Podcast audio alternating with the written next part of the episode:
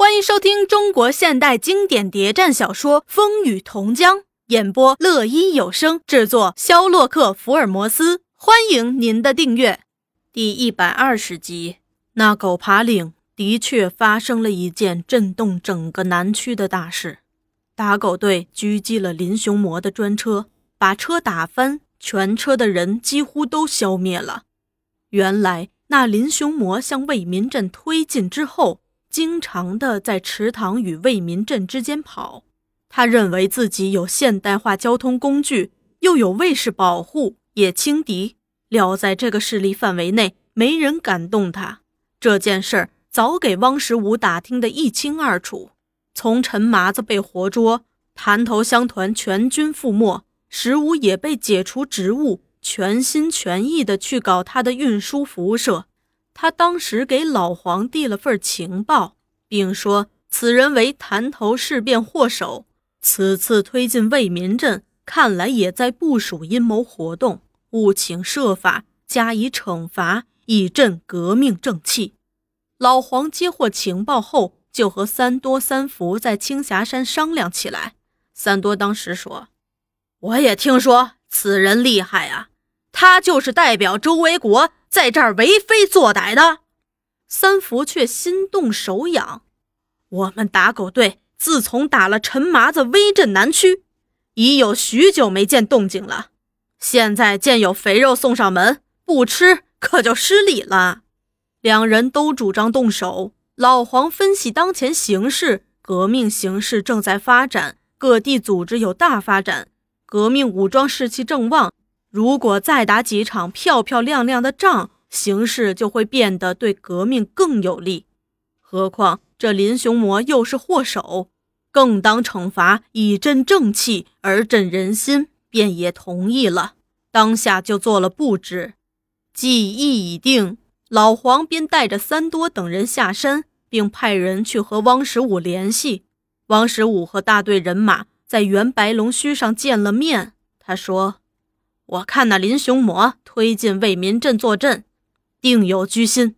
他手下何中尉还公然收买四乡地痞流氓，散布谣言，说抓住共产党有赏，告发共产党也有赏。我注意他办事机关，经常见有一些不明不白的人进出。依你看，他在玩弄什么阴谋啊？一时还没闹清。只见他在池塘、为民镇两头跑。很忙啊，又听说从大城调来一个叫吴启超的新特派员，吴启超也来了。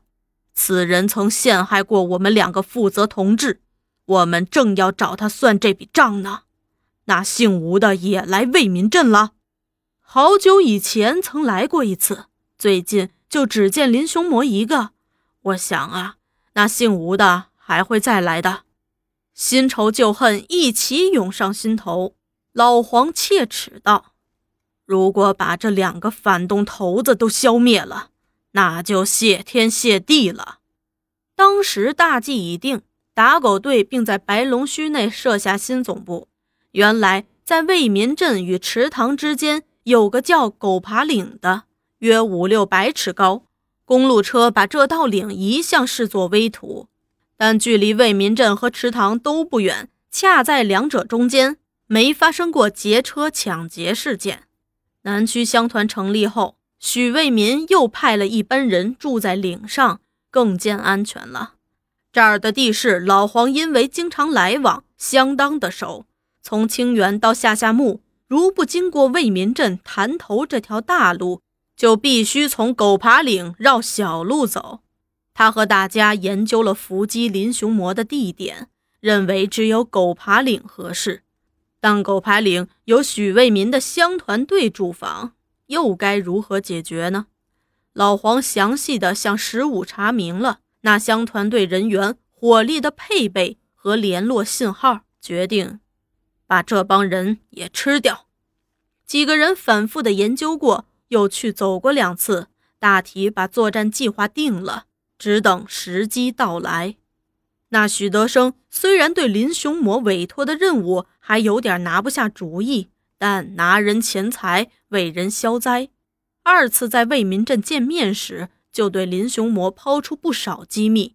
当时他对林雄魔说：“要治许天雄，光靠打，光靠杀不行，靠一纸公文也不行，要抓住他的要害，要打中他的要害，不怕他不低头。”什么是许天雄的要害？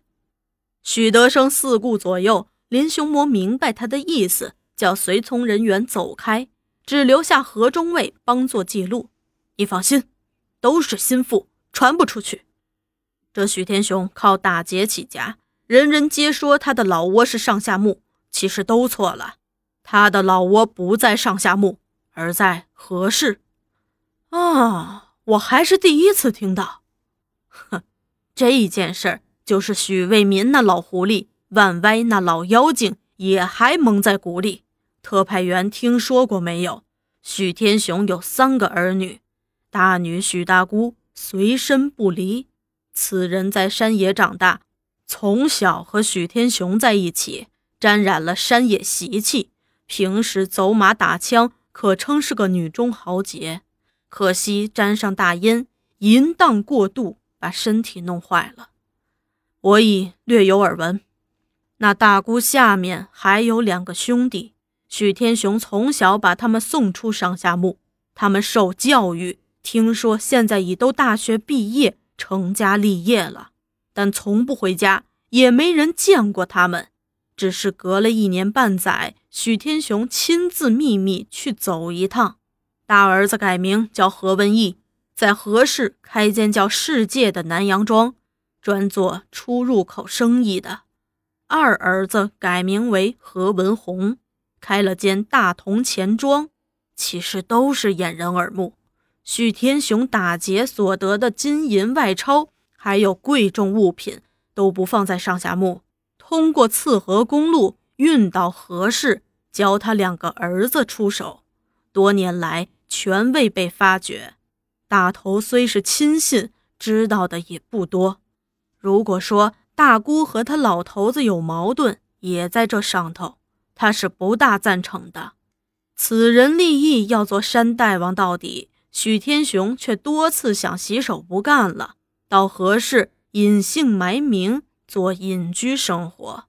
他所攒的那些钱也够他养活一辈子的了。听说。两父女曾为这事儿争吵过，他既有意，我们也有心，一拉他不就过来了？问题就在这儿，叫他归边，拉出上下墓他不肯，叫他留下和许卫民合作，合不来。大姑又不是个容易应付的人，照你来说，我们的计划是走不通了。所以我说要扼住许天雄的要害。叫他不能不低头，轻而易举有效的办法，只有从何氏下手，扣住他那两个宝贝儿子，封住他们的财产，再来和许天雄谈判。到那时，不容他不低头。这意见大受林雄魔赏识。许先生，你真有见地。事成之后，我可要重重的赏你。哼，这一方毒药。我轻易不出的，现在我冒了生命危险说了，请你千万不要对任何人透露，免得我身家难保啊！我一定替你保守秘密，放心吧。其实中国也有句老话，叫做“无毒不丈夫”，你也正是丈夫了。说着，哈哈大笑。